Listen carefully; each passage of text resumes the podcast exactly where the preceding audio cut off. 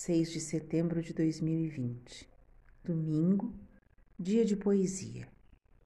Ferreira Goulart. Jarro na mesa. Sobre o centro da mesa há um jarro de flores azuis, brancas, poídas. Dia 5 de março. Há um jarro pintado cheio de flores. Há no quintal uma galinha velha se espojando na terra velha, no esquecido deserto.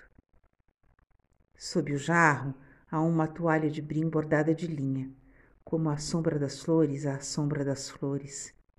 E no quintal, o bicho que não é pintura entregue a si mesmo como está Saturno. Há um jarro, uma palavra seca mais florida na boca da terra. Jarro pintado, filho do homem.